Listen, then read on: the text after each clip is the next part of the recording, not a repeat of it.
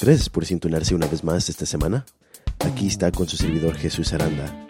Y esta semana nuestro pastor Aranda nos estará enseñando sobre el tema de ser un padre y que cada padre en verdad debe ser el pastor de su casa. Pero antes de ser esta relación, el pastor Aranda nos enseña sobre las palabras de Jesús y como padre uno los puede aplicar en su vida. Esperemos que sea de bendición esta palabra. Dios le bendiga. Vamos a orar y diga conmigo, diga Señor Jesucristo, te ruego que en esta mañana unjas a mi pastor que va a enseñar tu palabra. Abro mi corazón para recibirlo en el nombre de Jesús. Amén. Amén. Puede ocupar su asiento unos momentitos. Voy a pedirles que esta mañana me ayuden con algo las hermanas les voy a pedir que se sienten acá de este lado y los varones acá de este lado detrás de ellos. Por favor, agarren sus Biblias, tráiganselas con ustedes. No se sienten allá mero atrás, hermanos, sabiendo tantas bancas bonitas acá al frente para ustedes. Vénganse, vénganse para el frente. Aleluya. All right. Vamos a estar en Juan capítulo 10, del 1 al 18, esta mañana. Juan casi desde que vine a Cristo. Es uno de mis libros preferidos en toda la Biblia. Es porque es tan diferente a los otros tres evangelios.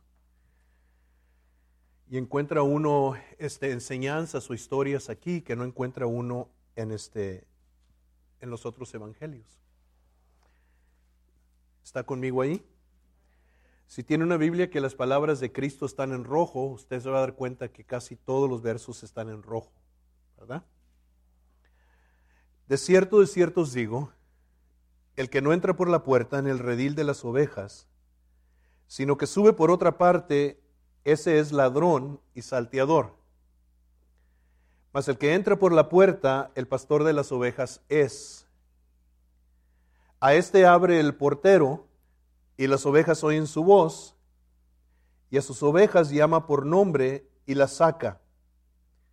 Y cuando ha sacado fuera todas las propias, va delante de ellas, y las ovejas le siguen porque conocen su voz. Mas al extraño no seguirán, sino oirán de él, porque no conocen la voz de los extraños. Esta parábola les dijo Jesús, pero ellos no entendieron qué era lo que les decía. Volvió pues Jesús a decirles, de cierto, de cierto os digo, yo soy la puerta de las ovejas. Todos los que antes de mí vinieron, ladrones son y salteadores, pero no los oyeron las ovejas. Yo soy la puerta.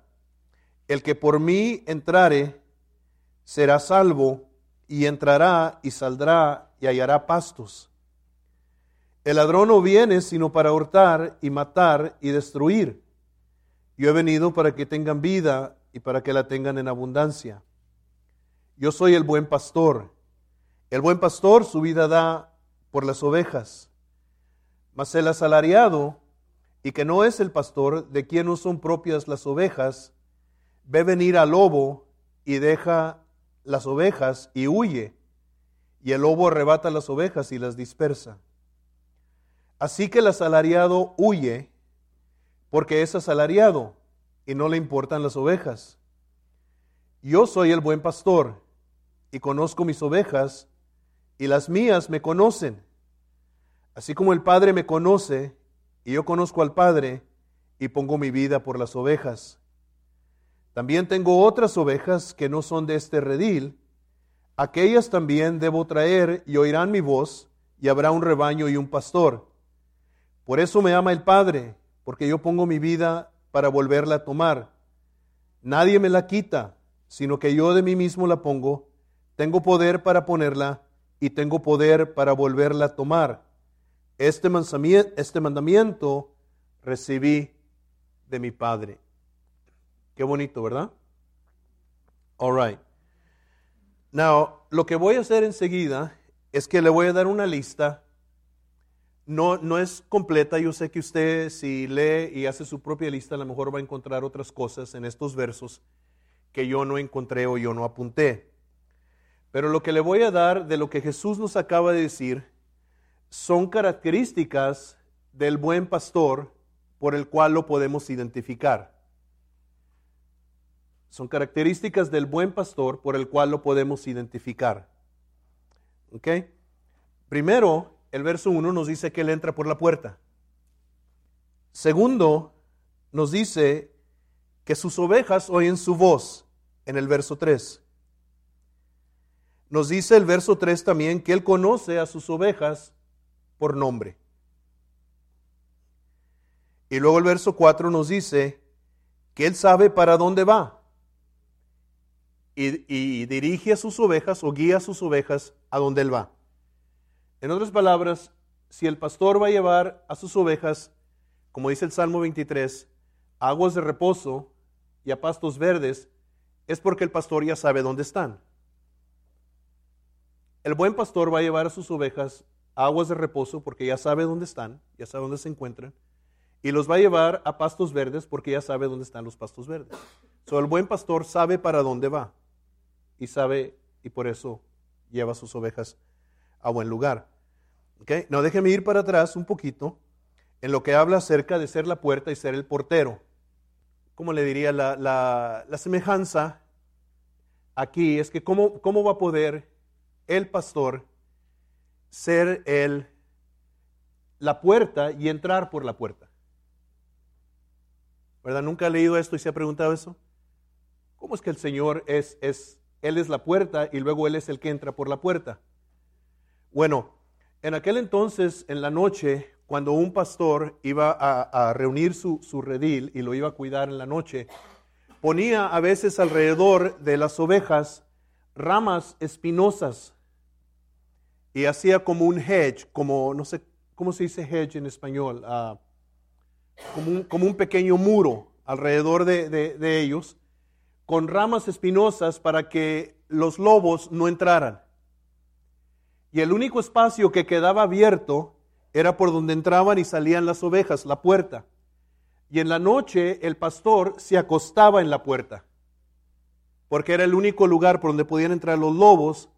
Y entonces, si iba a entrar un lobo, él era la puerta, el buen pastor se convertía en la puerta y el lobo tenía que pasar sobre él para poder entrar a las ovejas. ¿Me entiende?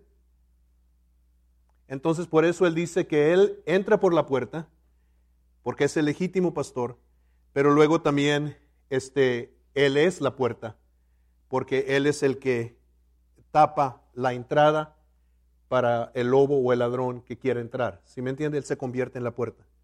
¿Entiende eso? Por eso Él puede decirles dos cosas. Ok, now, cuando habla del portero, imagínese, esto así del portero, porque el portero abre al buen pastor y no abre a nadie más. Es lo que es lo que él dijo, ¿verdad? En los versos que leímos. Él es el, portero, como dice en inglés, gatekeeper. Y el, y el portero nomás, hable, abre al pastor, a nadie más. Imagínense como esta puerta, esta puerta por afuera tiene un candado, tiene una chapa. Y usted puede venir con una llave de su casa. Usted tiene una llave, esa es una chapa, llaves abren chapas, ¿sí? Llaves abren candados. Pero la llave de su casa no va a abrir ese candado. Tiene que ser la llave del candado que abre la puerta. O si no, no la puede abrir. Entonces, solo la llave correcta puede abrir la puerta. Imagínese el portero como esa chapa o como ese candado. Eh, estoy tratando de pintar algo en su mente, ¿verdad? Este, no es suficiente que tengas una llave, tienes que tener la llave correcta. Así es la voz del pastor. La voz del pastor solo se reconoce por las ovejas que son de él. El pastor puede ser un pastor legítimo y puede ir a otro rebaño y hablarle a las ovejas, pero las ovejas no le van a hacer caso. ¿Por qué? Porque no es el pastor de esas ovejas. La voz de él solamente es reconocida por las ovejas que son de él.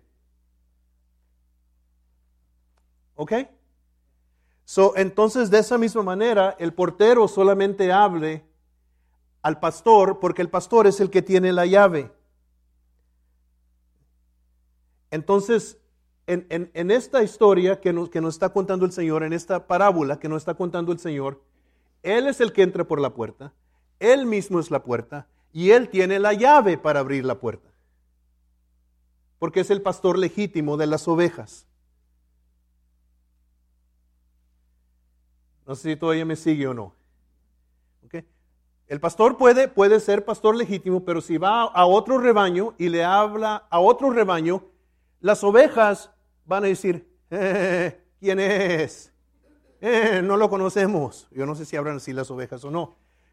La, la voz de él solamente la van a reconocer las ovejas de él. ¿Me entiende? No importa si es pastor, pero si está con el rebaño equivocado, no, lo van a, no, le van a hacer caso, no conocen su voz. Los que no saben de animales este, y no han visto esto en práctica, es muy curioso. Nosotros estábamos en Michoacán, en un viaje misionero, mi esposa y yo andamos de misioneros en Michoacán, y el pueblito donde nos estábamos quedando, Tacupa, Michoacán, cerca de Ciudad Altamirano Guerrero, el pastor estaba muy pobre, pero tenía un marrano y tenía una gallina que estaba este, manca de un pie y tenía un burro que estaba tuerto de un ojo. Eso es, estaba pobre. Y el burro podía andar en el campo, pero salía él y le chiflaba y el burro conocía su chiflido y se venía el burro. So, entonces, uh, sus ovejas oyen su voz, otra vez voy a eh, eh, empezar en la lista, conoce a sus ovejas por nombre, él sabe a dónde va y lleva a sus ovejas a dónde va, las ovejas conocen su voz porque su voz no cambia. Eso es importante. Las ovejas conocen la voz del pastor porque su voz no cambia.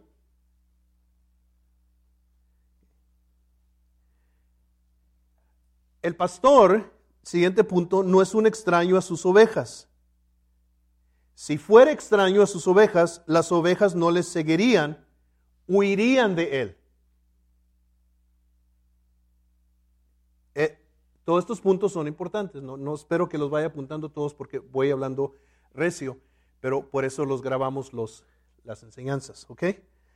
Now, el pastor no es un, otra vez, el pastor no es un extraño a sus ovejas. Si fuera un extraño, las ovejas oirían de él, porque no reconocerían su voz. Siguiente punto, el pastor es el que salva sus ovejas. Ah, las libera, la, la palabra salvar literalmente quiere decir que las libera, he delivers them, las protege, las sana, las preserva, les hace bien y las restaura. Es, lo que quiere decir esa palabra. El pastor es el que salva sus ovejas, las, las libera, si están en un problema, va y las, las, las salva, porque déjeme decirle algo de ovejas, si usted no sabe, las ovejas son muy tontas no ustedes. Las ovejas, ovejas, son muy tontas. Y, las ovejas son tan tontas que si tienen sed y, el arroyo lleva una corriente fuerte, las ovejas van y se meten en el arroyo y se los lleva al agua. El pastor las tiene que, cuidar. Y, este, y entonces las, las libera cuando se meten en un problema, las protege, las sana las preserva, les hace bien, las restaura. Eso está en el verso 9. El siguiente punto, el pastor es la máxima autoridad por la cual cosas entran y salen al rebaño. El pastor ha sido empoderado por Dios para ser el medio, el único medio por el cual entran y salen las ovejas. En otras palabras, el pastor, quien es la puerta, es el medio por el cual entran las bendiciones. Y es el, medio por el cual cuando salen las ovejas que salen por él, crecen y prosperan. Yo no sé si todavía me van siguiendo. ¿Todavía van conmigo? ¿Ok? So, el pastor es la, máxima autoridad por el cual las cosas entran y salen. Él ha sido empoderado por Dios para ser el medio por, por el cual Él deja entrar bendición. O si salen por Él las ovejas, salen para crecer y para prosperar. ¿Ok? El siguiente punto. El pastor reconoce que hay un ladrón, un verdadero peligro, que es un mentiroso y es un homicida. So, el pastor está al tanto porque él sabe que hay un ladrón. Un verdadero peligro. Siguiente punto. El buen pastor está dispuesto a dar su vida por sus ovejas. Ese es el verso 11. Versos 12 y 13. El buen pastor no mide su función por el dinero. Él sabe que es un llamado y que la recompensa será mucho más alta que simplemente monetaria. En otras palabras, el buen pastor no está ahí por el dinero que le pagan. So, él no mide su función por el dinero. Él sabe que es un llamado y que la recompensa será más alta que simplemente una recompensa monetaria. All right? El siguiente punto. El pastor sabe que él es el dueño de las ovejas. El verso 14. Él dice que las ovejas son de él. Él sabe que Él es el dueño de las ovejas. El siguiente punto.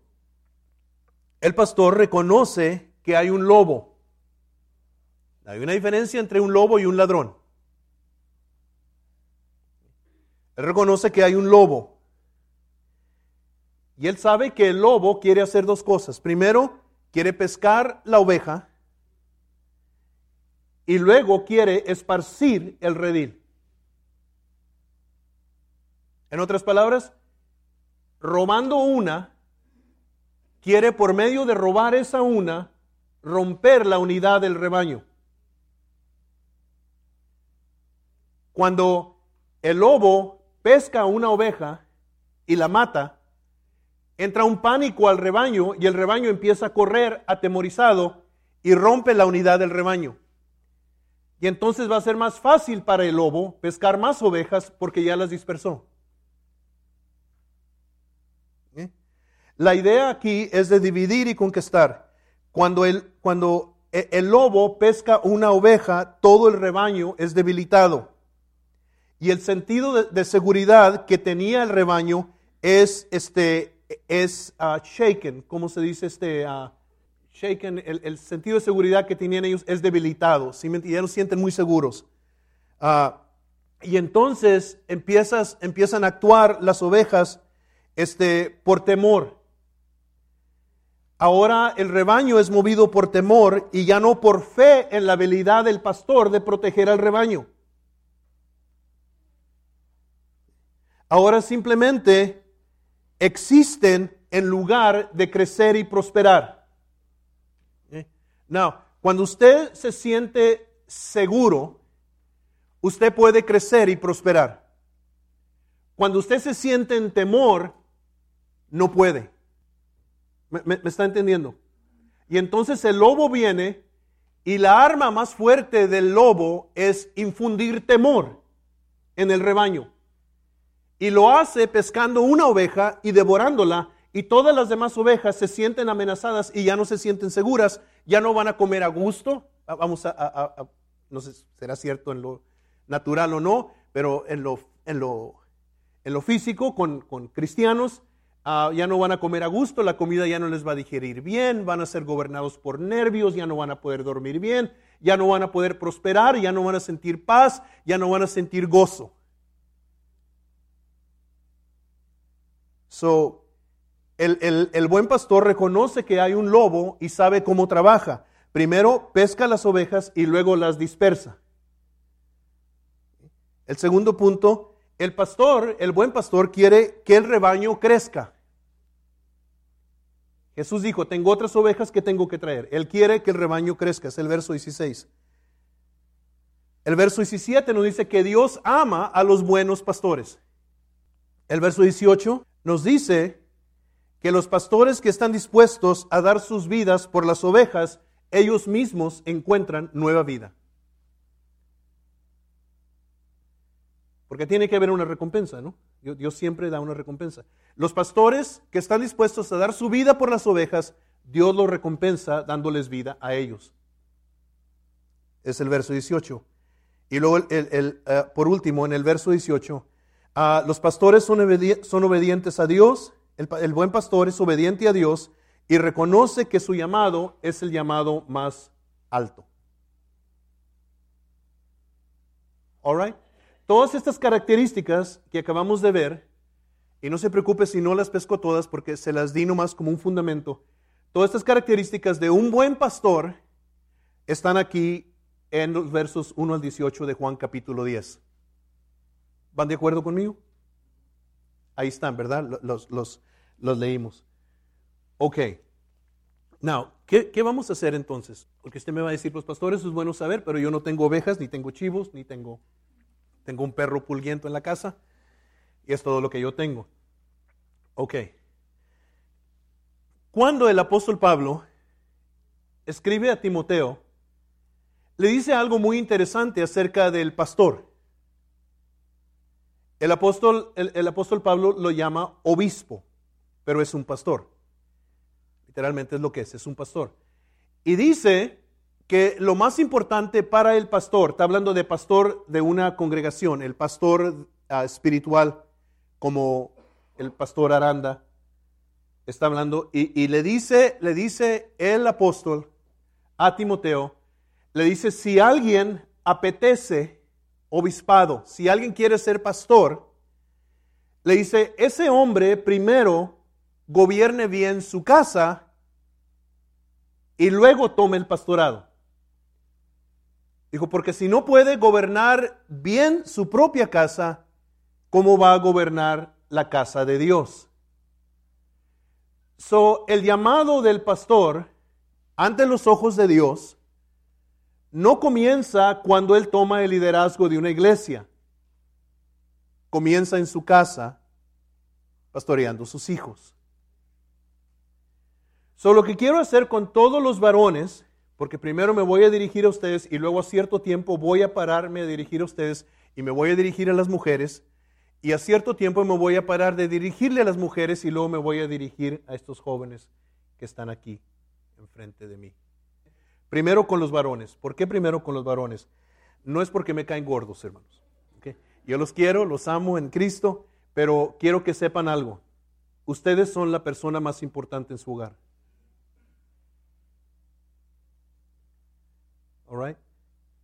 Quiero que voltee a su hermano y dígale, sepas o no sepas, tú eres la persona más importante en tu hogar. Y luego siéntase un propio, siéntase orgulloso y diga, I'm number one, baby.